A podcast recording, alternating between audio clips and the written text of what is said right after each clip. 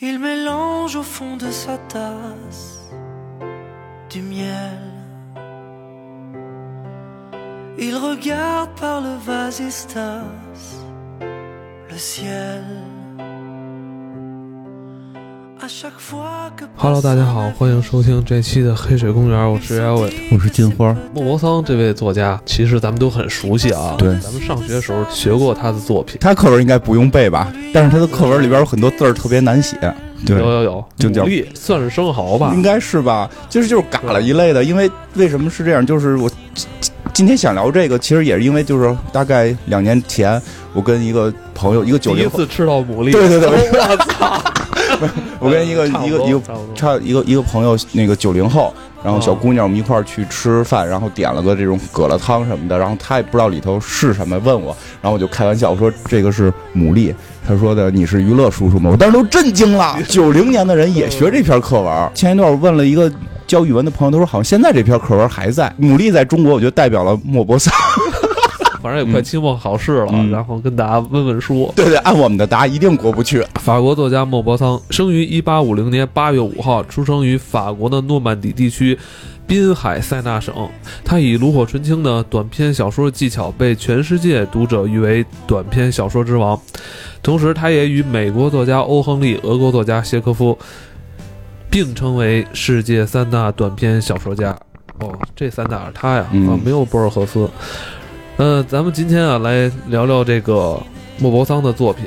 咱们第一个故事，项链，呃上学时候也学过，也学过，一般是收录在英文课本，就是那个英语会有一篇，就是初中或者小学还是高中有一篇必读。就是为什么说这篇？其实这篇的文章的分析，我觉得在网上有。我也是最早看了这篇的分析，才后来在那次吃完饭之后想到了娱乐叔叔，我才去特意又重温了一遍娱乐叔叔这篇课文，然后才重新对莫泊桑又有了这个新的认识。嗯就是我我我先简单的说一下项链这个故事和这个网上的一个分析，我觉得特别有意思。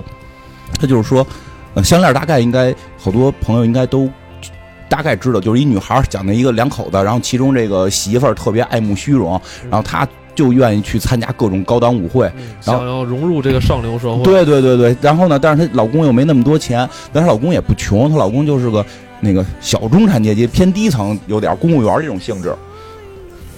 她在一次参加一个大型宴会的时候，让老公给她买身漂亮衣服，但是她没有珠宝，没有这个珠宝，因为他们就是。她也他也没钱买珠宝嘛，他就说要不然借一个吧。他有一个特有钱的一姐们儿，找这姐们儿借了，这姐们儿倍儿大方，就是你你你随便挑，然后他咔挑上一个珍珠项链戴脖子上就去了。去了之后，当天晚上就这个艳光四射，就确实是把全场都 hold 得住了。嗯然后各种人请他跳舞，特别风光。但是，满足了自己的虚荣心，对对对，但是最后结果的时候，他回家发现项链丢了。丢了，那这赔吧，对呀、他也没好意思跟人说说丢了，他就赶紧找哪儿能买着这项链。结果他就在一个地儿买。见着了有一个这个跟这项链一模一样的这么一款，但是巨贵无比，他得把家里攒的钱全都给搭进去，然后还得还得去借借别人的钱，最后借钱不够呢，就借高利贷。反正最后总而言之，这两口子把这个项链给买回来了，借了一屁股债，把这项链还给她闺蜜了。嗯，这俩人就开始还这钱，反正还了得有十年吧，这钱算还得多少钱？这钱太贵，反正挺贵的，因为是珠宝嘛。然后呢，说这把家里边的佣人也辞退了，然后就改自己去去打扫屋子呀、做饭呀等等，然后所有都开始做粗活了。然后最后过了几年之后，这钱也还完了，但是这个。女主角就从一个年轻的这么一个少妇变成了一个黄脸婆的这么一个状态。经过这十年是吧？把自己改造成一个劳动人民了，是吧？劳动人民是最美丽的嘛。但是他们他们这个资资本主义资产阶级他不懂啊，对吧他？这个她这闺蜜就就指责她，对啊，说你你也不是指责，就就质质疑吧，就是你你你怎么那么漂亮，这两年干嘛你变这么丑啊？对，然后他就说就还钱，我跟你说实话吧，你那个项链我给你弄丢了，然后我这欠的高利贷还的你这项链，然后她这闺蜜就说，那个我那项链是假的，可以给大家读一下啊。弗雷斯蒂耶太太停住了脚步。你是说你买的那一串珍珠项链来替换我的那一串？是的，你没看出来是吗？他们简直一模一样。她带着天真而又自豪的快乐笑了起来。弗雷斯蒂耶太太深深的被打动了，紧握住他的双手。我可怜的马蒂尔塔，但我那一串是假的。顶多值五百法郎，我就结束了。啊，对，我记得他们是花了好几万去买，就是一个嗯特别大的数字嗯。但实际上后来就是网上有文章就说这个事儿，因为一般我们在学这个课文的时候，在中学老师会给你讲，这个是揭露了资本主义的这个虚荣虚荣、啊、浮夸，浮夸，对，然后就为了这些不存在的。这种东西，然后你你对吧？你带真的带假的怎么样？就是你带不带怎么样？你自然就是美，劳动人民就是美。你就为了这些外表的虚荣，然后让人的一生就被耗费掉了，是去批判性的去看这个女主角。但是我看网上去说的很有意思的是说，首先这个女主角有没有值得肯定的地方？嗯，她还人东西了，对，她为了还，而且是自己努力的付出。而且再有就是这两口子没为这事儿离婚。故事在开头其实讲到了，就这女的嫁给他之后，知道这男的没钱，而且这女的巨漂亮，嗯，她就喜，她就是个爱慕虚荣、很拜金的女孩，她巨漂亮，但是她为了爱情，她忍了，她就说你能不能帮我，你去给我买条裙子，我去借个项链，我去完成我的爱慕虚荣，但是我没有说我找个老头养我，嗯，就是你会发现，哎，他好像比一些情况，他他实际上是有美好的地方的，物质跟爱情之间，他还是选择了爱情。对他选择了爱情，但是他物质满足不了，他用其他方式去弥补，但是在这个弥补过程中，他出现了偏差。其实这个女孩，你会觉得她在我们现实生活中，反而她，你不觉得在现实生活中，其实比我们很多人是值得我们赞扬的吗？至少是肯定的。对，可能更多的人会选择，哎操，什么爱情啊，对吧？我先来几个包，对吧？谁能给我包，叫谁爹爹，就就会有这种想法，所以他其实还有很多真情在里边，而且包而且是恪守承诺呀。对呀、就是诚信在这块非常重要。我借了，我一定还，我不赖，嗯我不会说去赖这个事儿。说，哎呦，不好意思丢了，哎呦，你有那么多钱，你这么一项链，你还跟我计较什么呀？哎，算了吧，算了。哎，这种人其实，在社会中也也也也不少见吧？就是我有钱。你管我借钱，你管我借五十块钱，然后我管你，哎，你能还我这五十吗？哎呦，五十你还让我还呀、对，对看你这好像是亲身经历一样。你是借人钱的还是被借的？在当时那个社会啊，嗯就是大家普遍都具有很强这个对对对对对，这个肯定是有的。包括其实有时候咱们出去吃，我真的觉得有时候出去吃饭也是，吃完了大家 A 吧还不乐意，哎呦，这一顿饭还请不起。包括就是后来这个男的，这男的其实可以跟这女的离婚，就是她老公可以离婚，你弄丢的，你自个儿赔，对吧？我可以离婚，但是我操，他们还了十年，是十年嘛，反正还挺长时间，啊现金社会来说，那至少得半套房，反正几十万，嗯，这是有了。反正就是就是说。真的是数量是巨大的，但是你会发现这里边儿人是可爱真实的。这时候我会突然发现什么呀？就是我们以前去解读这种课文也好，或者说这种文章也好，太过于的从就是一面去看了。然后我当时有一种什么想法，就是莫泊桑号称小说之王嘛，短篇小说短篇短篇小说之王，就就这水平。啊，就是就是没事批判批判这个，批判批判那个，那我也能写，对吧？这有什么劲？但是后来我看了网上这篇文章之后，我突然会发现一个问题，就是他之所以能成为这个小说之王，是因为他故事里边的人的这种真实性，嗯就是他不是非黑即白的，他这里边这些人物是怎么讲？就是就是你能带入到，你能把你自己带入，你可能会做出跟他同样的选择，甚至这里边被批判的这些人比你比你还高尚，这个时候就成了这个作品比较有意思的地方了。所以后来为此就重新又读了一遍《娱乐叔叔》，突然发现了《娱乐叔叔》跟我们上学学的时候故事感觉，虽然故事内容基本一样，因为好像好像在课文里边删掉了一点点前前前头前头的帽子跟后头的结尾。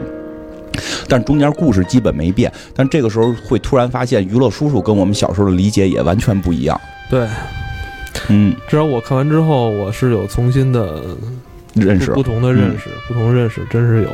对吧？首先来说，咱们小时候课本跟他原文是有点出入。有点出入，就是有删减，但删减的不大。但我并不太理解它这个为什么要删减啊？嗯，就是它跟主要故事剧情没有太强的关系，因为这篇小说我记得如果没错的话，开始会有一个是献给谁谁谁，所以可能这个故事真的这个主人公是真实存在的。我觉得有这种可能性，就是这个这个故事并不是编出来的，而是有可能有有真实原型的。然后那所以他要讲一下前边帽子跟后边结尾，显这个故事更真。那课文删掉它，我我觉得删掉它并就是有人会觉得对全文的影响有特别大的出入啊，但是我觉得实际上对于内核的影响并不是特别特别大，只是可能那会儿课文把这块拿掉是为了简单一点儿，就是前头帽子再分析就更复杂了，因为你再一分析，其实这个故事里边就也有很多很蹊跷的地方，很有意思的地方。你觉得这会是莫泊桑本人的经历吗？我觉得可能是他朋友的经历，他朋友的经历，对对对，他他记录下来，又是莫泊桑的、嗯他的这个文章里边的这些主人公，就让我想起了。钱钟书先生跟围城，就是这个作品里边，好像主人公或多或少好像有他们身上一些这种影子一样。啊，对啊，就就我觉得这个就是他写作厉害的地方嘛，嗯，就是因为他写的比较真实，因为他没有高大全的好人，也没有那种完全的坏蛋，就是所以就会更真实，他更像是一个我们现实当中的无奈。我他并我我我真的我看完之后，我并不觉得莫泊桑是一味的去批判资本主义这么简单，他是有其看待整个这种事物到了一定高度，就是这些众人之间皆有问题，有些人更好一些，有些人更坏一些，但那些更坏的人真的是坏到底吗？如果坏到底，那写出来的文章就会很傻。那所以那些相对负面的人，并不是负面到底，那些相对正面的人就正面正面到。特别光辉嘛，其实正面的人身上也好像也有一些不对的地方，这个是他小说比较厉害的地方。就像娱乐叔叔这篇文章，我们可能正常来讲，正常来讲，直接去回忆它，因为我们上学的时候会考中心思想段落大意，我会强加于我们这个意识。这里边基本上人人会觉得是什么？就是主人公的叔叔叫娱乐，非常有钱，是个海员，非常有钱。然后呢？他们全家都指望着这个娱乐叔叔这份钱，希望他早点回来，他们家就发财了。然后他用这这份钱还骗了他姐姐的男朋友，让他姐姐男朋友，他姐姐男朋友更趋炎附势。我的，你家有一个娱乐叔叔那么有钱，我得赶紧娶你们家女儿，这样的话以后我也能分到一份钱。然后就在这个过程当中，他们就是有一次出外旅行。出外旅行的时候，他们在船上还要吃特别高贵的牡蛎，然后突然这个主人公的爸爸发现。俏牡蛎的那个流浪汉一样的那个最低层的水手，好像长得像娱乐，然后好像长得像自己兄弟，他就赶紧去打听，这是不是我兄弟？就跟船长打听去了。对，然后船长最后证实了啊，这个人就是娱乐，然后他马上回来进行了一套方案，就是咱们不认他，然后不要让这个女婿知道这件事，不然女婿知道了就不娶咱们女儿了。这时候已经晚了，他儿子去买，他 儿子已经过去了，是吧？他让他儿子去给钱，就是说儿子已经知道了，但是那没办法了，那就是跟儿子说，就是说你你去给这个娱乐就是结这个牡蛎钱，对，然后这儿子去结钱的时候多给了娱乐一点小费，然后回来他妈还撕他嘴，就你丫傻逼吧，就这样，然后故事基本上就是这样结束了，就表现看资本主义当年。资本主义的这帮人，当年娱乐有钱的时候，大家趋炎附势，觉得娱乐特别棒，成为了家里主心骨。然后现在发现娱乐没钱了，赶紧都不说给你接回家，就让你在海上继续去流浪，然后还不认你，还要撇清关系。其实这个故事整体看起来是这样，嗯，这个故事的大意是这样，但是这个故事，你现在感觉就会是这个母亲，这个尤其是这里边这个母亲是特别丑恶。你母亲所有主意都是她出的，你会觉得特别丑恶。但是你通读完原文，现在我也有有孩子了，我突然觉得他母亲特伟大。对啊，我要是他母亲，我也这么干，我也绝对不认。我跟你说啊，这个他母亲，这个 从头至尾，我觉得就一个俭持家的一个 好母亲。你看这个文章里边就写过，他母亲怕花钱，是吧？嗯，本来想多买几个，嗯还就劝他爸说别买那么多了，给咱这俩姑娘买就行了。儿子呢，别给他买，别惯他这臭毛病。对对，这个在家庭教育上是吧？而而且女儿得富养是吧？男孩子对他那个要求高一些，对吧？对他严格一些。对对，穷养儿子，富养女，这非常有这个教育意义，对吧？你女孩要是穷养了，以后外头一小伙子一顿麦当劳就给你拐跑了。对啊，你从小得让女孩活得有品位，男孩就不能让她活得太娇气所以其实这母亲挺好。特别经典这段啊，咱给给大家读一下。父亲忽然发现有两位先生正在请两位优雅美丽的女士吃牡蛎。一位衣衫褴褛的老水手用小刀撬开一个个牡蛎壳，递给了两位先生，后者再进献给女士。女士们的吃法很优雅，她们先用一块精致的手帕托着牡蛎壳，把嘴稍稍向前伸，以免弄脏裙子，然后轻轻一吮，一下子就把肉和汁水吸进了嘴里，再把空壳抛向大海。我父亲无疑是被航船上这两位牡蛎食客高贵的动作所迷住了，他觉得这种吃法有档次、高雅、有派头，于是走到我母亲和两位姐姐面前问：“想不想我请你们吃牡蛎？” 这句话特别牛逼，知道吗？记着好多年。母亲怕花钱，犹豫了一下，但是两个姐姐立刻表示赞同。母亲不怎么爽快地说：“我怕吃坏了肚子疼，给孩子们买一点吧，不过别太多，不然他们会吃出毛病来。”然后她转过身看着我，至于约瑟夫，他就用不着吃这东西，不能把男孩子惯坏了。自己也没吃自己也没吃，啊是吧？还故意说：“我怕吃完肚子疼。啊，对啊，就其实真有点像那个老母亲说我爱吃鱼头的感觉。哎，对对对对对那鱼肚子我不爱吃，你你们吃了一辈子鱼头啊，对，真是最后弄得好多孩子以为真的是母亲爱吃鱼头，实际他把好东西完留给长大之后还没事儿请母亲去外边吃鱼头。头刨饼。对，是包括其实包括后边还会讽刺到，就说这个老父亲说这个就是看那两个人吃特优雅，然后教女儿吃，结果还没演好什么，就是那段看着其实也挺心酸的。你说哪个哪个父亲不希望自己的孩子过得更美好？对就真的很真实，而且而且说，就是我记得上学还说，你看他们还特别的弄一牡蛎，还得这么吃那么吃，这是资本主义的一种腐朽。啊！但是你想，但是你想想，最后闹得咱们现在那个餐桌礼仪一点吃相要对吃相没有。就我想说，就是这个，咱 咱们到餐桌啊，啊，对对对，就真是，其实它里边并不都是说把人刻画坏。为什么这么说？我觉得这不是说莫泊桑。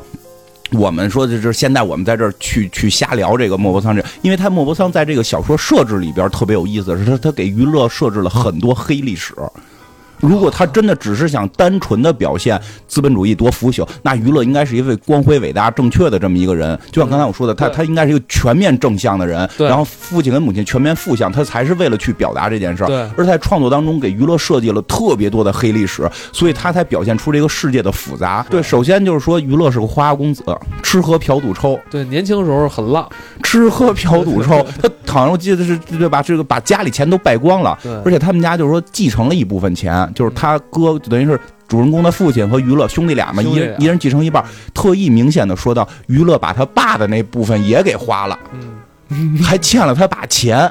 你你你再想一下，你你你，我觉得这个时候你再去还原这件事儿，就够上那个什么了，够上那个什么谁在说这种节目了吧？戴着墨镜，两边得打起来，戴着墨镜，戴着鸭舌帽得说，我们家房子拆了，他那把钱都拿走了，他吃喝玩乐，你没有亲情了，没有什么了，但是真的人在钱面前的时候。谁能做得到那么正直？你你你你的兄弟把你该继承的五百万全花了，然后你再一直养着你的父母，你心里边没有怨气吗？就一定这这是一个正常人类的反应，咱们没还是那句话，还原到咱们个人没那么高大上。虽然我没有兄弟，但我想象过一个，比如我有一兄弟，然后我天天养父母，让我兄弟把我钱全花了，我得恨死他。但是这家其实这家挺宽容的，根本没恨娱乐，只是最后好像因为很多事儿，最后娱乐被被给就是遣送出海了，就必须去当海员了。而后边就更神了，就是他当海员之后一年才写一封信，就特意写的，其实不亲，你感觉一年写一封信，写信说我要发财了，后来再写信，我已经发财了，对吧？我发财了，这就是说让家里这老哥哥别把我忘了，完万一哪天那个 我实在走投无路了，我还得回去呢。根本没还钱。然后他说等我发了更大的财再还钱。你你这这种人你再还原到咱们现在社会里，好像也有是吧？就对吧？就是潘大庆，潘大庆，潘大庆，我那个两两个亿的工程，差一百块钱，你先把一百块钱借我，两个亿工程成功了，我给你钱。所以你会发现，其这就是包括后来船长去介绍娱乐的时候，说他真的中间发过财，对在他发财的时候他，去南美淘金了嘛？对，他在发财的时候没有给家里边寄钱，没有把这个欠哥哥的钱还上，而是自己继续吃喝玩乐，继续耍，继续耍，直到最后耍耍败了家了，耍败了耍耍败家之后，做了这个上了这艘船去当了一个苦力的时候。然后被这对父被这个被这一家子见到，但是真的，我们去设想一个问题：如果我是这个老妈妈，就是这个主人公的母亲，我看到这么一个白眼狼，这么一个抢占了我们家房产，然后发了财不给我们家一分钱，天天跟我们这儿口饭的吹牛逼，然后现在这个人落魄了，还我要我要真的去去救他吗？就这个事儿是值得思考的。其实你想想，他比起我，我觉得什么呀？他至少比起来，谁在说里边那些戴着墨镜的人，他妈妈算正常，他没逼着这个人还钱，就是咱们别认他了，咱们就就就当这事儿没发生，咱没瞪着他说我操逮着你了，你拿钱先还我，对吧？我觉得咱们看电视里边的那些不更恐怖吗？嗯，其实这个就是我觉得这个故事里边很很有值得我们去思考的一个一个地方。同时他这个主人公也挺有意思，嗯主人公的设定是一个非常年轻的，应该就十几岁，对不到二十岁的这么一个青年人吧。嗯他的这个视角嗯，来去看待他家人跟他叔叔之间的这种关系，他眼里边应该没有钱的那个概念。对他不持家嘛，对他这个年纪还在就属于是家里在供养着这种阶对段。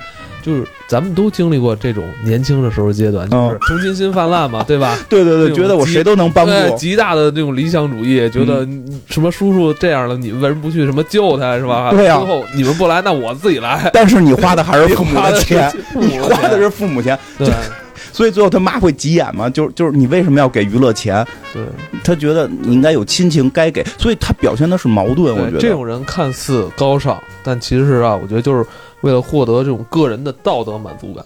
嗯，对嗯，包括就是前头和后头被删掉的帽子也是，他为什么后来给人无法？这是一个很大的钱，每回见到他都给人无法郎。但是我就想一个问题，你你发现没有？他没去找娱乐叔叔，他只是看到了每一个乞丐给钱，就像你说，他只是满足自己内心的那个道德，而不是真的要去做一个什么多伟大的事情。当然我，我不我不批判这样，因为因为我觉得能做到这样已经很不容易了。这是保持了一个基本善良。因为我说实话，我撑死了也就是这个这个量级。我觉得就是那个年纪的年轻人肯定会做这样的事儿。呃，对啊，就而且他已经算不错了，他已经算相对善良了。你看最后文章结尾啊，在我们面前一片紫色的阴影从海底钻出来，在天际线轻轻游动，那是泽西岛，离岸越来越近。我心里起了一个强烈的愿望，我想再见一次我的叔叔娱乐，靠近他，和他说几句温暖、安慰人心的话。但是因为没有客人吃生蚝，他已经不见了。毫无疑问，他已经下到了散发着恶臭的底舱深处，那是苦命人的住所。为了不再遇到他，返程时我们乘坐了去圣马洛的船，因为我母亲已经烦透了。从此我再也没有见过我父亲的兄弟，这就是为什么你看见我不止一次给流浪汉五个法郎，嗯就结束了。对他并没有去找他叔叔。对他他也没有去找，当然这个最后这一段是咱们的课文删减的。对对对，嗯，咱们课文应该没有提到他在给就是有流浪汉的这个情节。我觉得这个才是这部小说之所以成为精华的地方。嗯你会发现这里边没有人错。其实娱乐也挺神，娱乐你现在听我这么讲完，娱乐应该是个反面。嗯但是后来老船长也提到，娱乐回来之后觉得没脸见兄弟，他欠兄弟钱，所以他不就是他不去找兄弟，嗯他不想再给他们家添麻烦了。就娱乐是也有亲情的，他只是开始躁动的那个年少的时候就就造了，造完之后现在也反思了，但是为时已晚。你真真的会发现这些人会很真实，所以。表现的是这个复杂的社会，它真的不是，我觉得啊，它真的不是要去表现资本主义多丑陋，人性多丑陋。如果是这样的话，它完全就应该给娱乐加好的历史，而不是加黑历史。娱乐过得挺潇洒的，对，也有这么？说的，是吧？世界各地是吧？嗯到处闯，到处要饭。人家也不能说要饭啊，人家也卖牡蛎，人好像说还有人深扒过这个，嗯说在当时卖牡蛎那也不是一般的小商贩卖牡蛎不是扒牡蛎的事，因为他们都归船长管，啊。对，完了说那个，而且人家靠自己的一双手，一双手劳动来挣钱，是啊，吧？这是真的。没有说谁瞧不起谁，嗯，对吧？人只是生活方式不同罢了，那说不定人家还同情你呢，对吧？你也不要认为说啊，人家怎么天天在海上什么生活，给人他妈的挖牡蛎、扒牡蛎什么的，嗯怎么怎么着？那没准儿这就是人家的一种生活吧，人家就觉得在海上这样也挺快乐。我觉得从某种角度上讲，可能。娱乐会显得更潇洒吧？嗯他把哥哥钱花光了，吃喝玩乐、吃喝嫖赌抽全干了，然后现在还全世界旅行。嗯哥哥这个他妈的欠着一屁股债，还得嗯弄俩女儿嫁不出去，还挺麻烦。嗯还他妈败家的儿子，呃不过能看出这儿子后来应该发财了，要不然每人给五法郎也他妈够一呛。嗯，那不好说。所以可能他母亲的教育政策是对的，穷养穷养儿子，富养女。所以我真觉得就是他这里边设置这个这个主人公给乞丐五五法郎，五法郎是个就不少的钱了，他没事儿这么给，说明他也有一定底儿，就说明他母亲的教育是成功的，嗯，对，对吧？就是他并不是在这么一个邪恶的资本主义家庭里边，最后养出一个大混蛋来。你会发现他养的也是善良的，这这，所以这个故事就很很完整了，就人性的多面性就能够看出来。嗯，所以我在想的是不是在不同的时代，社会对衡量道德的标准也不一样。嗯，有这我我我这个还真是我一直在想一个问题，是不是他们的道德标准底线设置较高？就是觉得类似于包括项链那个故事，包包括类似于诚信这件事儿，是你为人的最基本要求。你你就是你的意思说，可能诚信这个事儿，可能在当时那个社会、嗯那个条件下，就是是没有人会提及的，就是就好像说大家都应该穿衣服一样，啊对对对对大家都应该有诚信，对对这人没有诚信，好像就这人没有穿衣服。对，是不是这样？哦我不确定啊，我不确定所以人家是在这个条件下，这个你具备这种基础条件呃基。础条件下，再去考虑说其他的事儿。你是不是爱慕虚荣不对啊什么的这种？我觉得是不是有这种情况也说不一定。嗯但是至少在我们现在看，诚信好像还是个需要需要去讨论的问题，对吧？诚信还是应该去有的。嗯，尤其像你刚才说吃牡蛎的这个这个叫什么就餐的这个文化，我觉得是不是因为咱们那会儿，我哎呀，我还小时候还在嘲笑人家那种浮夸，我真是，我现在不敢说这句话，但但是斗胆说一句，是不是那会儿我们因为学了太多这样的课文，所以我们就喜欢在食堂里边大喊大叫，然后在食堂里边吃饭没个吃饭样儿，就就对吧？其实我觉得跟自个儿家无所谓，但有时候你在公共场合是不是需要注重这种公共文明礼貌？我不确定会不会是真的受了这些影响，因为我想真的有可能谁在吃，尤其是那个年少的时候，我们去吃西餐，稍微讲究点，大家都会嘲笑，哎呦，你还你还这样呢？你跟你跟娱乐他们那个什么 娱乐课本里那个坏爸爸一样，你还学着，哎呦，你怎么还把那个餐巾给垫垫腿上，对吧？你还把餐巾垫腿上，把餐巾给掖掖脖子这儿，你资本主义的腐朽。这个说到这儿，就想起了前一段去看过一个，前几年啊，这几年可能会好一些。前一年看那个采访，就是就是那些个邪恶的那些外国电视台去采访巴黎街头的这些餐馆，嗯老板娘就说讨厌中国人，嗯为什么讨厌？说他们一来就啊，啊，嗯对对吧？就是确实，我觉得我我不是说中国人不好，但是我们可能确实对这种文化从小的教育不够。嗯因为毕竟我们进入文明社会，进入整个这种国际的大家庭嘛，咱这全世界人民是一家，你也应该是有这种韩国人更吵。文化区别，会有一些关系。我们这么吃饭就是显得热闹嘛，嗯是吧？我们是要的这种歌舞升平嘛，嗯可能就是跟人家的文化不一样。文化不一样，这个但我觉得，如果你要是在人家国家的那种入乡随俗。入，就应该入乡随俗了。对，咱们要自己在自己国家撸串儿，爱怎么炒都行。咱们撸串儿要是特文雅，有点怪。这一哎，这根串儿你得这么翘着手，小拇指拿起来，然后先用牙咬掉第一块肉，嗯，这这这也怪了，这也怪了。莫泊桑还有很多经典的嗯这种短片，我觉得也值得拿来跟大家分享。嗯，我的叔叔娱乐是收录在小小说这个短篇集这个《羊脂球》里。嗯，对对对，我不记得大家上学的时候老师讲没讲过“羊脂球”这个名字的由来。然后我我我记得我的老师是这么解释的，大概意思就是说什么这个羊脂球就是表面光啊，就表面特别光，里边不干净。反正我当时就相信了，我在我脑海中一直是这样，羊脂球是这个意思。直到后来我重新看了我的叔叔娱乐之后，顺便看了一眼羊脂球是什么，我都震惊了。就是什么？跟我们说说。羊脂球是一个妓女的名字，整个莫泊桑的所有的小说的合集用了一个妓女的名字，就如同赛金花这样，就就用了一个妓女的名字来命名，所以他的这个羊脂球应该是他的最成名的作品，就是有他单独有一个小说叫《羊脂球》，那女的就是人们所谓的妓女，因为过早发胖出了名，得了一个“羊脂球”的绰号。嗯她身材矮小，浑身圆滚滚，肥得像要流油，食指鼓鼓囊囊，只在关节处收紧，像一串串勒紧的短香肠。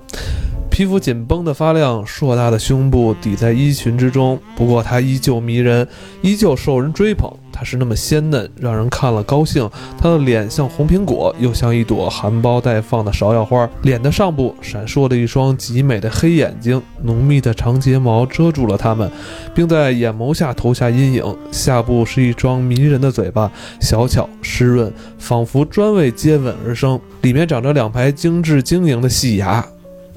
啊，这个以上就是莫泊桑对于杨之球这个人物的外貌的描写啊，嗯，对。不过这活灵活现啊，不过这块说一句啊，就是这个审美实在是不符合我的 要求。以胖为美。我觉得他们可能是不是真以胖为美？我在思考这个问题，所以这个对我对于这篇文章的理解最大的影响点在这儿，就是它到底美不美？嗯，它到底美？他提到了，这可能活儿不错，然后那个胸胸部很大，他可能也是一些人喜欢这样吧。所以对于杨石球这个描述吧，至少应该算漂亮。嗯，大大概说一下这故事吧。这故事比较有意思。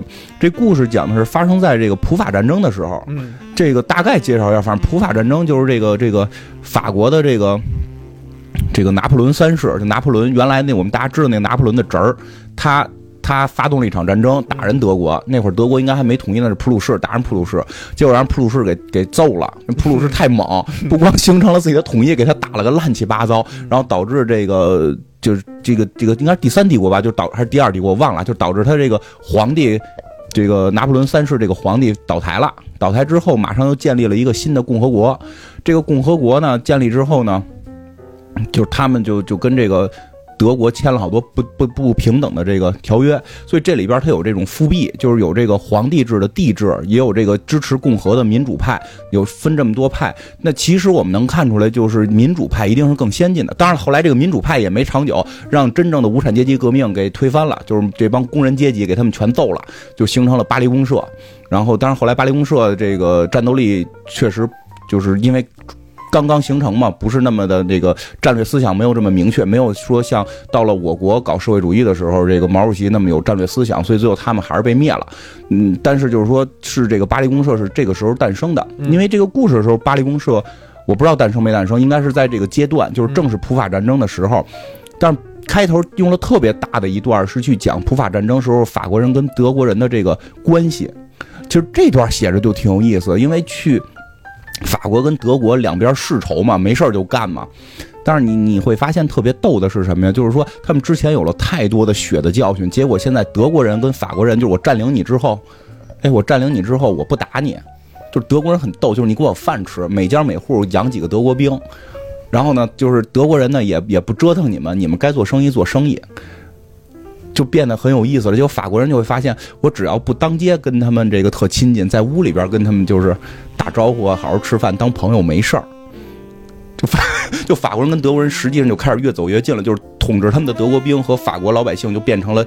类似于越来越近的关系了，但是这种关系下，法国人还是想离开这儿，就是想离开被德国统治区这个地区，想到这个就是法国本土，就是本土去。然后他们，因为你想这种关系啊，就是我都跟你是这种这个相对较友好关系了。因为对于老百姓来讲，就是换了个统治者嘛。对于老百姓来讲，换了个统治者。德国呢说也不打算把老百姓全全弄死，就是想统治你，挣钱。这个时候，就是他们就可以跟这个德国人做很多交易，所以有一帮富翁呢，就从德国军官这块买了张通行证，就准备说离开这个被统治区，去去一个法国的地方。嗯，在这个故事又发生在这个时候，在这个时候呢，这一一辆车上边是好像十个人吧，有这个三对夫妇，然后还有一个这个这三对夫妇就是相对比较有钱的富翁。有这种什么什么骗子呀，有这种贵族啊，就是这个骗子是商人啊，就是商人骗子，有贵族啊什么的。然后还有一个民主民主党派，就就不叫民主党派，就是支持共和、支持民主的这么一个人。但这个人呢，就是也不是，就比如说他的很多经历就全都是口贩子，他并不是说真的跟人正面刚，就给人挖点陷阱就跑这种，从来不跟敌人就面对面这么一主。然后可以看成当时的社会。主流构成的这个群体，对对对，然后还有俩修女，还有俩修女，还有这个和这个搞经济的，有搞宗教的，对，有搞经济的，搞宗教的，有贵族，然后有民主。其实他这车里构成真的是按社会构成的，然后还有妓女。嗯，其实这里边说感觉像玩桌游似的。好多桌游不都是这样？但说实话，入角色。说实话，这里边没有没有无产阶级，他没有工人，因为工人买不起那个，就是他没法去去花钱去买这个通行证。嗯，有那个拉车的可能是工人，对，拉车的只能听命。对，那你说还真有，因为拉车的最后只能是听命，他听任何人的话，是是有这个是有这工人最后把那小说这故事记录下来。然后呢？然后这个就这波人呢，就是在车上开始在车上，这这个这帮贵族也好啊，这个民特别逗的是，这个这个民主人士就带了酒出门，嗯，就带了瓶酒，就脑子也不知道想什么。那帮贵族什么都没带，什么都没带。然后呢，民主人士带了瓶酒，带了点酒，我记得是。那很适合他这个角色。那对他的角色就是是吧？就是喝完酒吹牛逼嘛，大谈理想。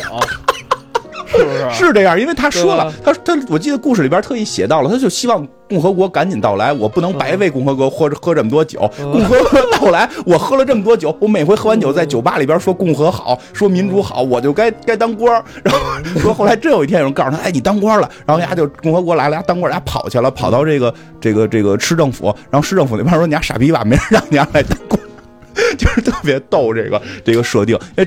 就是就是他真的是浓缩了每一个人，我觉得这个真是让他就是。就是因为应该是莫泊桑相对早期的作品，就真的是让他早期作品就是张力特别大，他想把这些人物全都给表达出来，他表达了这个。然后呢，这个妓女也有钱，你不能说妓女是无无产阶级，她老有钱了，对吧？就是而且里边提到了他什么人的活儿都接，什么马车夫啊什么的，那会儿可能也没有这个艾滋病，就就相对胆儿大点儿，什么活儿都接，他特别有钱。然后这全车就他最机灵，他带了一堆吃的。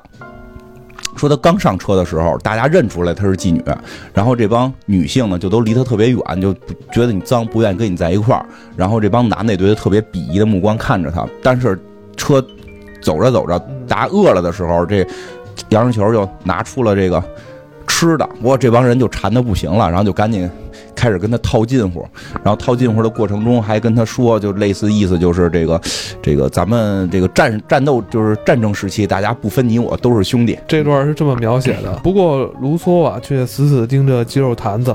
太好了，这位女士比我们有先见之明。有些人总是想得很周到。杨之球抬起头对他说：“您想吃点吗，先生？从早上饿到现在不好受吧？”他点头致谢道：“说实话，我实在是饿得受不了了。那就不客气了。战争时期特别对待嘛，能找到发善心的人真是太让人高兴了。为了不弄脏裤子，他把身边一张报纸摊开，然后用一直随身携带的小折刀插起了一只裹满冻汁的鸡腿，咬下一口。”细细的咀嚼起来，见他吃的这么心满意足，车厢里不禁响起了一片懊丧的叹气声。因为那帮人也想吃，嗯，那种统一战线配瓦解了，对对对，有会觉得叛出现了叛徒，而且而且现在就是，哎，我们都是贵族，我们这么机灵，怎么怎么让一妓女想我们前头去了，对吧？当然，你想妓女这个都是生活在一线的人，对吧？她是非常有先见之明的。而且而且你刚刚那孙子还他妈拿人鸡腿吃，这他妈要我我撑死了，拿人块那胸脯没什么味儿的肉，我都得跟人道半天。哎，这上来煎他鸡腿儿，吓我一跳。然后他就是杨之球呢，就后来就跟大家就说说这这大家一块儿吃吧，说杨之球一共带了三天的这个吃的，结果这一顿就是他妈让这十个人全给吃了。嗯，吃了之后，大家对杨世球就特别好了。但是这里边后来也中间这个车上还真提到，因为有时候我会觉得，就是他很有意思，就在这儿，就是这个提到了什么呀？就是杨之球支持哪一派？因为刚才不是也讲到有这个帝制的，有支持民主的，他们就就就就是互相之间这个政见不一样。就杨之球实际上支持的是。帝制就支持的是这个这个帝国，支持是希望独裁，他就是表达出来了，就是说什么呢？就是他支持这个波拿巴，支持这拿破仑三世，应该是，就是他就觉得是你们这帮人把他给出卖了，所以这个帝制就就倒倒台了。你们在这个皇帝的位置干的可能还不一不一定比他好呢。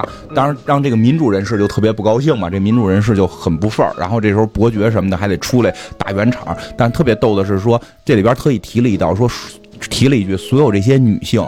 就这些，这这三位太太都支持帝制，就是可能因为皇帝能能能有贵族，能够奢华，哦，能奢华，他们有这种高贵的这种劲儿，就就如果如果民主了，我跟你们这个我我们家是伯爵，然后跟你们家这个嗯这什么卖苹果的是。平等，凭什么呀？对吧？我们家世代伯爵跟你卖苹果凭什么平等？所以他们有钱人都是内心支持帝制的。但是民主派那个就每天喝酒吹牛逼那个就是支持支持民主的，但是他跟这个杨之球意见还不一样。你会发现杨之球思想并不先进。嗯，我觉得就是因为这个课文没有啊，但是我觉得可能普通你会觉得是不是杨之球特别的完全的正确？其实杨之球有问题的是他思想并不先进。嗯，然后这这个这个往后去发展这故事特逗是哪儿？他们到了一个酒店，就到了一个旅馆吧。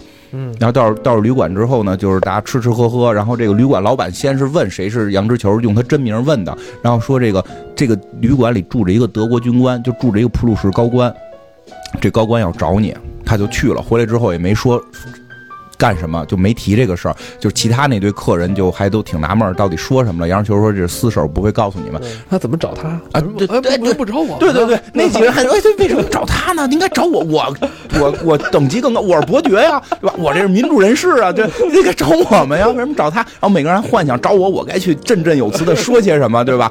然后为什么找一个妓女？他他们也没想太多，然后就。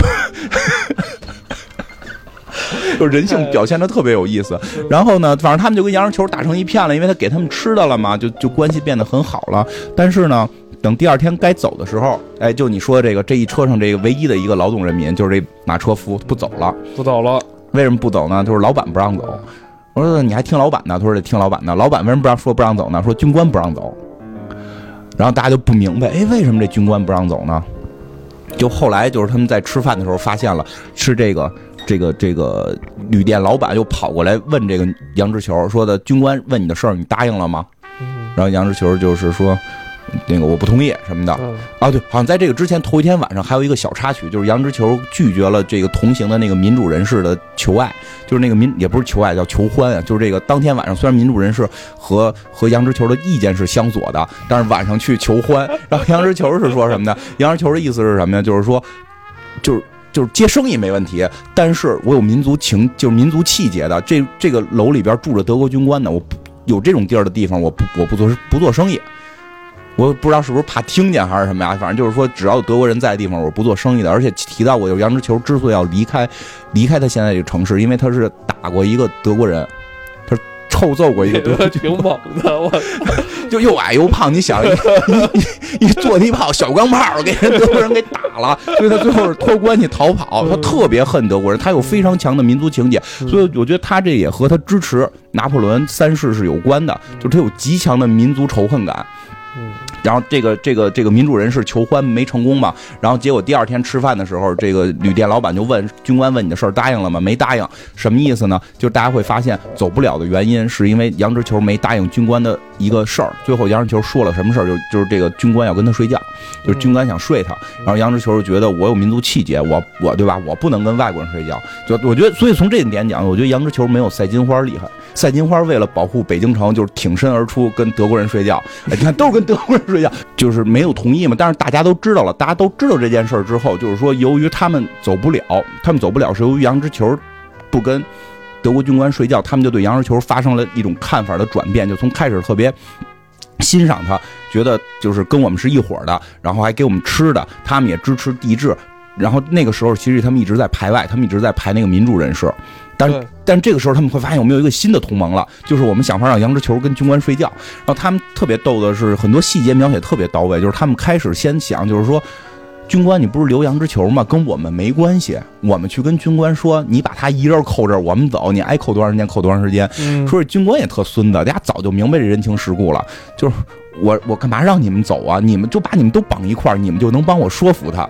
就是说不行，不行，不行，你要要来一起来，要走一起走，你你你们你们就都走不了。所以这帮人在这个军官的这个这个智谋之下啊，这确实军人可能有他的战略思想、战术思想，因为我觉得挺有意思，手里没枪吗？还是说他挺讲究这个法治的呀？就是后边就是会提到这个问题，就是后边大家对这个杨志球态度都变了嘛，对吧？就是就是希望他去跟那人睡觉，但杨志球死不去睡觉。然后杨志球的性格后来特别逗，有一回他听说这个村里有一个。孩子要受洗，就是这个跟宗教相关了嘛，他非要去看，说因为他也有一个孩子，但是他的孩子就一直不在身边，因为影响他做生意，所以他对孩子有兴趣，其实也表达他对宗教是有兴趣，他很虔诚，虽然他干了很感觉很低等的事儿，但他是很很虔诚信信信仰这个宗教的，他就去参加这个受洗，就是参观施施洗的这个。参观礼，他去参加了。这个时候，这帮剩下这帮贵族和这个民主人士和这帮这个宗教人士就开始讨论这件事。实际上，主要是这六个富人在，就是六这三对儿有钱人在讨论，民主人士一一直没有参与到其中。然后那个那两个宗教人士就一直装孙子在那块儿猫着。嗯这里边其实就提到刚刚你说那问题，这军官是不是没枪的问题？嗯就是这里边这三三个女人就说说，你看那个军官长得特别帅，长得特别帅，然后那个就是如果是法国人，我都会爱上他。他是德国人，可惜了。然后呢，然后然后同时说，我觉得那个军官可能更喜欢咱们仨。对对对对对，是有这个。我觉得那军官更喜欢咱们仨，但是咱们高贵啊，对吧？咱们高贵，军官是一个非常这个军官，说实话，他是有军队有枪杆的，他把咱们咱们加上杨志球四个人全在这儿给强奸了，都咱们都没辙，咱们是战败国嘛，对吧？虽然他没直说这意思，咱们是战败的，咱们沦陷了。他想强奸咱们几个人都没问题，可是他居然提出了就是只想要这个比我们次的杨之球，为什么呢？因为他干的是这个工作。他觉得我们高贵就不侵犯我们，对我们对我们很绅士。他只是要求他做一个他正常该做的工作，没准还给他钱。这杨之球为什么不做？他是不是就在害我们，对吧？其实这矛盾设置的真挺有意思。如果杨之球不是一个妓女，如果杨之球不是一个妓女，你会觉得这军官特别坏。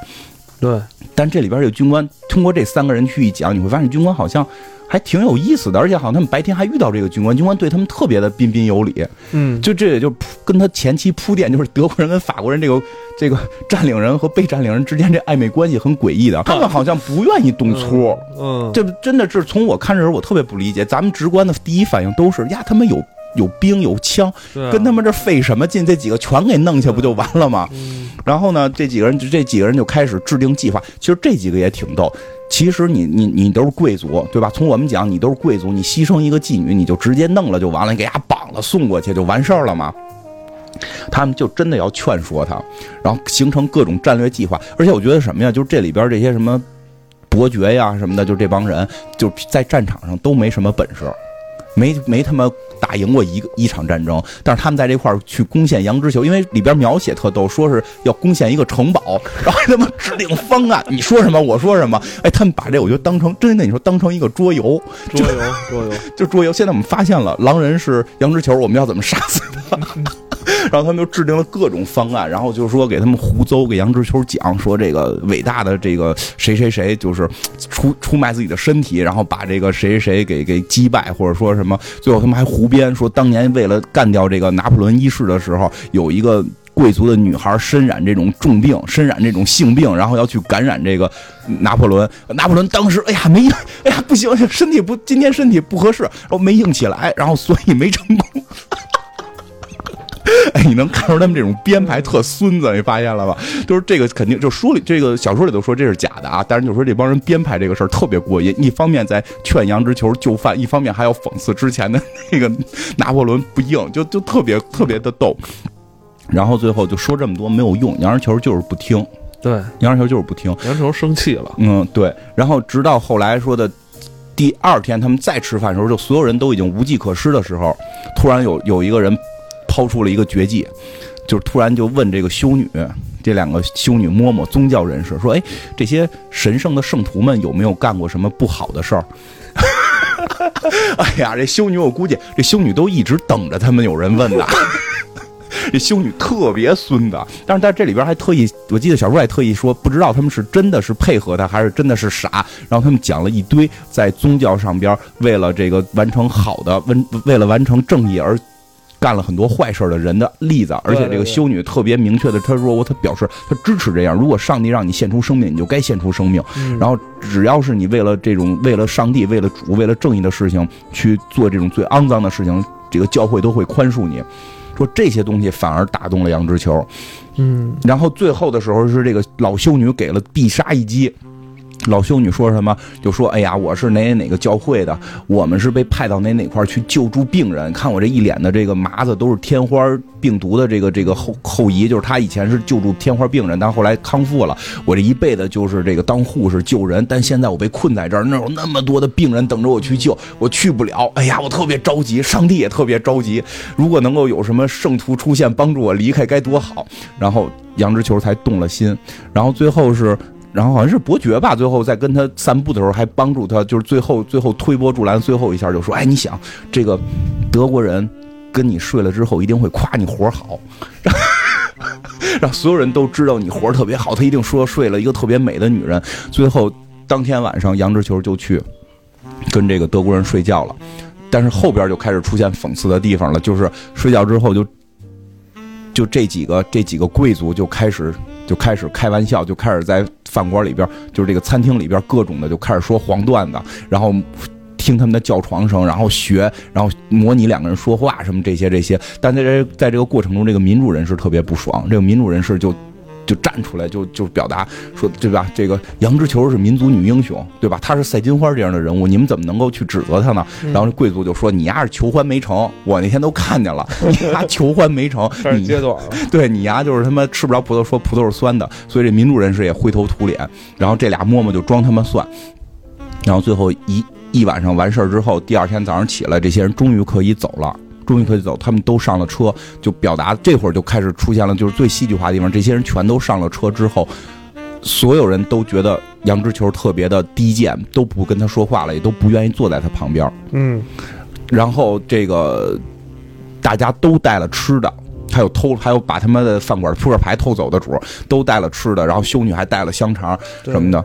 但是杨之球因为一晚上都在工作，没带吃的。他燃烧起怒火，越来越炙热，却忽然像一根绳子绷得太紧会断了一样熄灭了。他觉得自己快要哭出来，他浑身僵直，像孩子似的拼命忍住哽咽，但泪水还是涌了上来，眼眶逐渐湿润，两颗大泪珠从眼中慢慢滚动到面颊上，随后泪珠接连不断的快速。流淌下来，像水从岩石缝中渗出，一颗接一颗躺在他圆滚滚的胸脯上。他始终把腰杆挺得直直的，两眼空洞，面容冷峻苍白。但愿别人都不看到他这副样子。听着还挺真的，挺忧伤的。然后最后的结尾在哪儿呢？就在结尾，在那个民主人士，那个民主人士这会儿就开始唱起了马赛曲。祖国神圣的爱指引和支持我们复仇的手，自由，亲爱的自由，请你和你的保卫者共同战斗。对，就结束了。就是你就这个故事其实特别有，尤其是最后这个结尾。黑暗中，杨志球一直在哭泣，在两段曲调之间，有时会传出一声他的呜吟，那是他终于不能抑制的悲泣。其实你会发现，这个民主人士在里头也屁毛没干，他只是想占老百姓的便宜，跟人睡觉。然后当老百姓不同意，他最后就真是他就是。他为什么他带酒？他就是在口喷。然后这些事儿完之后，他唱出马赛曲，他还觉得讽刺了那些贵族。可是你真的帮助杨之球了吗？你分他吃的了吗？你还在他们那儿喝酒，对吧？就是他真的有明显的这种指代性非常强。就是，其实我觉得挺难得的，在于这儿，他并不是支持谁，他并没有支持。其实我觉得他早期表达了一些杨之球的善良，但我觉得表达了杨之球是希望得到上层人士的认可，他去分吃的给他们。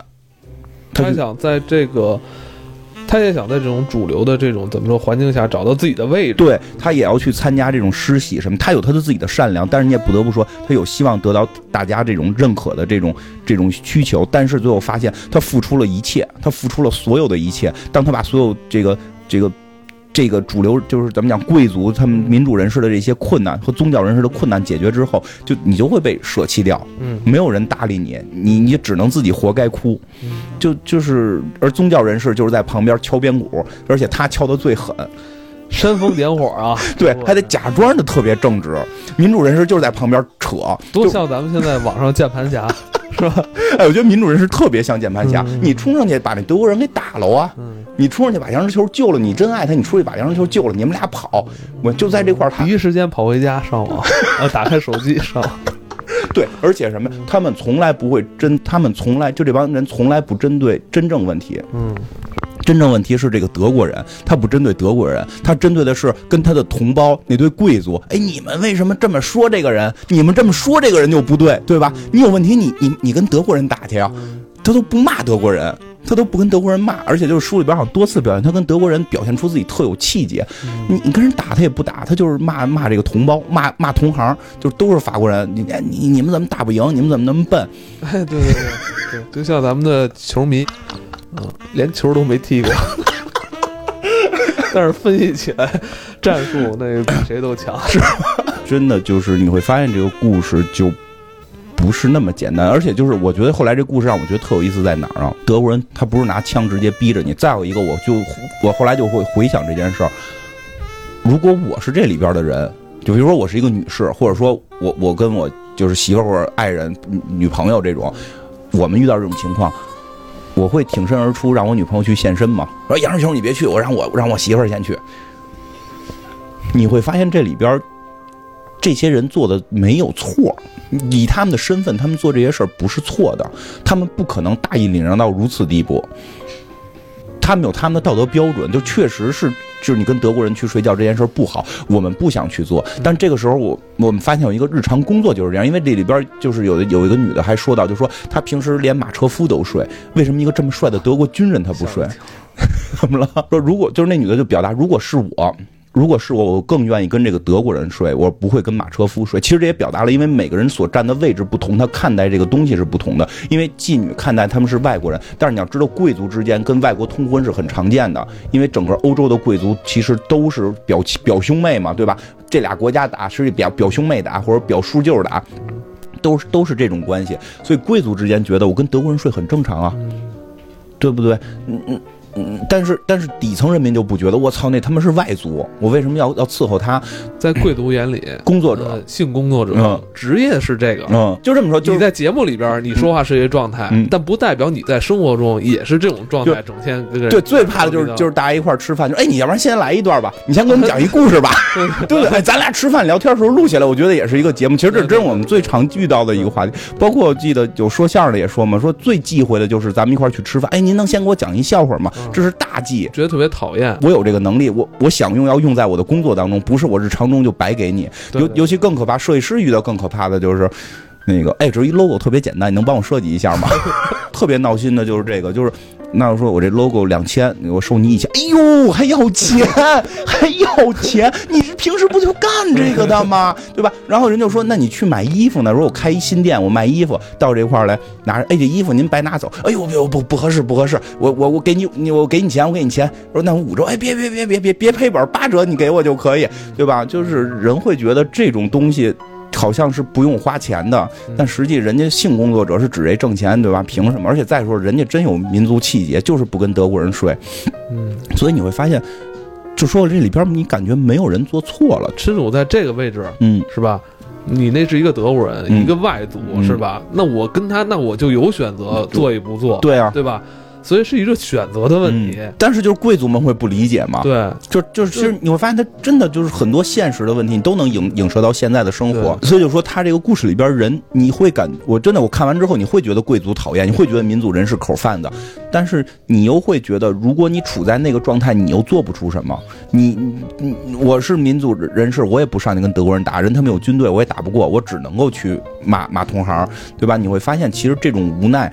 这就是我觉得这就是莫泊桑厉害，他把每个人写的非常，就是不尖锐，但事儿特尖锐，你会发现事儿特别尖锐，但每个人物的性格不尖锐，因为他更真实，他会发现这些真实性格不尖锐，更像我们常人的人组在一起形成一个小的社会。其实这个杨之球这车上就是一个小的社会，在形成这个小的社会的时候，确实那么讽刺，三人成虎，真真是这样，就是就非常讽刺，包括那个，因为我觉得就是，嗯。谁在那个身处那个位置，谁都不可能说好像比他们做的更好似的。没错，但但是整个事儿下来，你觉得是扯淡？那你只我觉得我只能想，这个世界是扯淡。我觉得我觉得这是莫泊桑真正要表现的，就是这个世界的无奈，而不是这些人坏，这些人可能变好，不可能。我觉得他们没，就是他们如果如果这里边的贵族突然发有有军官阻拦他们。必须要跟女的睡觉，先把自己媳妇儿献出来。这个，我觉得这好像也不正常，这也不是好人，对吧？我觉得这这这有点太他妈的，就是，对吧？就就有点有点太他妈奴才了吧，对吧？就是你你真的会发现这个设置很有意思，而且就是再有一个很感动的是，他这么一个世界名著是以妓女的名字来命名的。其实这是上学时候老师绝对不会提的，就是他会考虑到每个人。皆是人，就不是因为她是妓女，她就不是人了。她反而这个妓女是这里边表现的相对更正面，相对更有更人性的这么一个角色。就这个是我挺感动的地方。因为莫泊桑用这个名字或者说用人物，嗯，来作为他小说的标题，标题是很常见的。嗯，之前讲的《我的叔叔于勒》是吧？羊脂球，包括像什么，呃，流浪汉、乞丐、图瓦，还有什么西蒙爸爸。对，西蒙的爸爸，完了，小狗皮埃罗，你看他的大量的这种小说的标题都是以人物为主，对，所以我觉得他写的人非常丰满，对，这么丰满的人在这个社会里才有意思。如果真的一边高大全，一一边弯，就是特别坏，就大大反派，没原因的坏。先说一下，其实我们讲的这些不一定是对的，不一定是真的，但是。但是有一点是什么？就是还是这样，每一个作品每个人理解不一样，对吧？一千个人心目中一千个哈姆雷特，关键是你在不同的年龄阶年段不同的时代作品是不一样的。对对对，我们现在这个阶段可能就这么看，可能文字里有一些我们被忽略掉的，可能再过二十年，咱们看法又变了啊，对对社会结构、也变了意识形态都会变。对对对，所以说我们看这个不是正确答案，就是就是大家听着我们，嗯所以我建议大家去找来这个原著去看，然后看完之后你自己有自己的理解。但如果你要上学的话，你先别看原著，还是以课本为主。应该不会有，应该不会有，就是需要考我的输入娱乐的同学听这节目吧？如果有的话，千万别按我们的回答，基本全错，就是 基本绝对不符合教科书。讲最后一个好像是叫什么勋章，我终于得到勋章了。叫勋章到手了。啊，勋章到手了。哎，这故事讲的特别有意思，因为在其中我看真的很像范进中举，就讲一个人特别迷恋勋章，他觉得自己应该能够得到一个这个法国人颁发的勋章，然后但是他就得不到，得不到之后他就每天上街。数别人有多少个人有勋章，然后呢，说后来他娶了个特漂亮的媳妇儿，继承了一笔遗产，但是他依然没有勋章。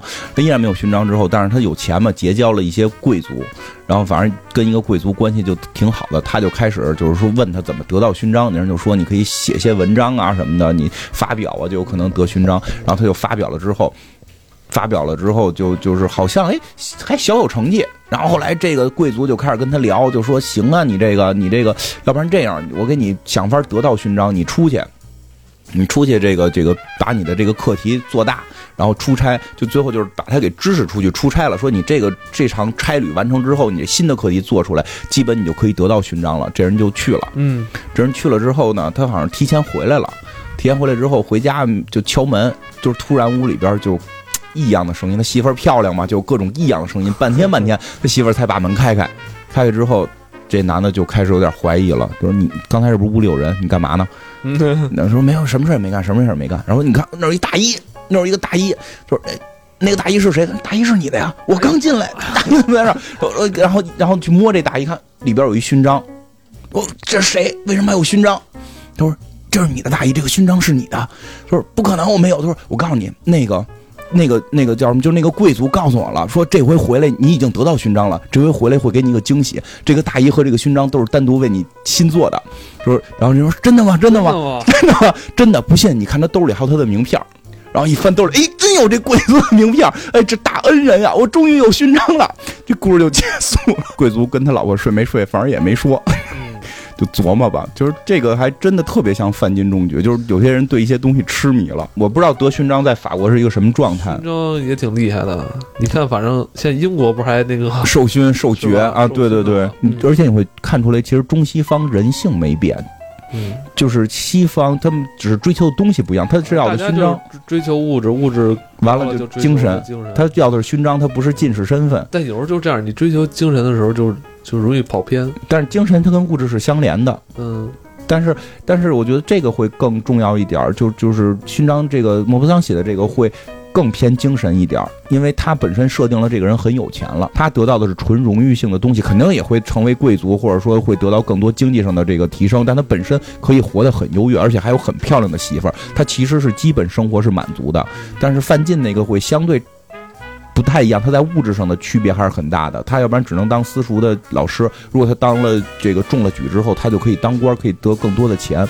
但是你会发现人性没变的是，当一个东西执念之后，它会变得疯狂，然后变得不可理喻。因为整个这个故事的结尾，如果就是说，忘我，对对，如果 他这连这个，呃，这这个他他老婆跟谁睡觉都已经不在乎了。不在乎了，而且就而且他就完全相信了。其实这个故事到最后都没说他老婆是不是跟那贵族睡觉了，但是作为故看看书的人都知道是他老婆跟那个贵族睡觉了，对吧？但是荒诞了，对他很荒诞诞，，但是他就完全就是我可以不往那上边想，因为我有勋章了。嗯，而且后来这勋章就真颁给他了，因为贵族也得遮这丑嘛，就真颁给他了。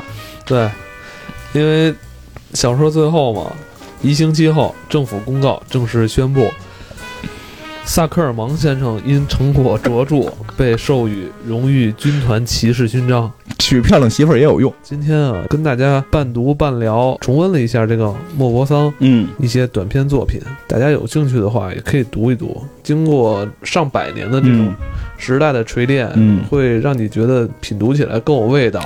嗯，对对，其实我记得有人说过，什么叫经典？经典就是所有人都以为知道这个故事，但所有人没看过原著。其实你们根本不知道到底他在说什么，挺有道理，我觉得。所以有的时候，我觉得翻出一些这些所谓的经典，重读的时候会不一样。以前入选过咱们的课本对，，这个很关键，重读的话，你对他的这个认知会不同中。心思想写出来可能都不一样。对，我的输入娱乐入选，然后取自。杨之球这个话在课文里出现也挺怪的，他不会考你杨之球是谁。杨之球在中学绝不会告诉你杨之球是个妓女，告诉我们妓女是高尚的，他绝对不会这样。嗯，以后我们还会继续跟大家重温一些，嗯，可能耳熟能详吧，相信又嗯又比较大众的一些作品，对咱们可以拿出来重新跟大家聊一聊，嗯好吧？那今天就到这里，好，这样，好，大家晚安，拜拜。拜拜。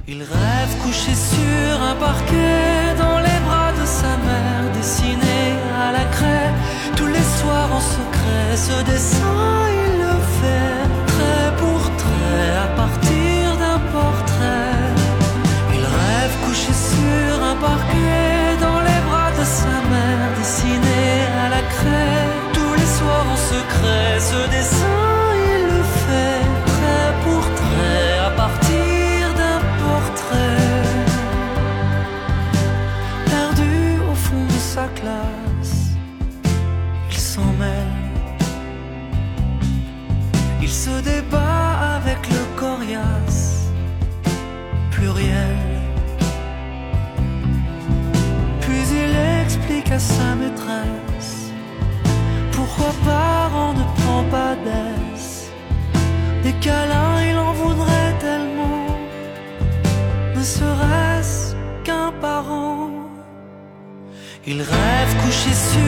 parquet dans les bras de sa mère, dessiné à la craie.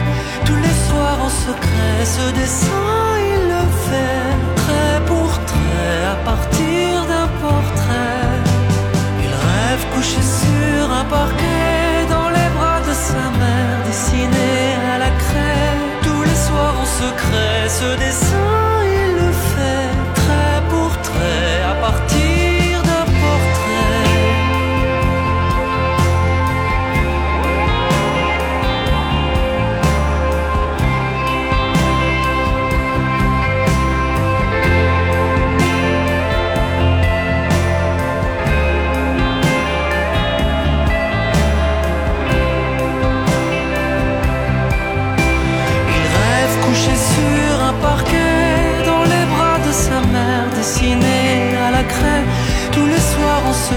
ce dessin il le fait trait pour trait à partir d'un portrait.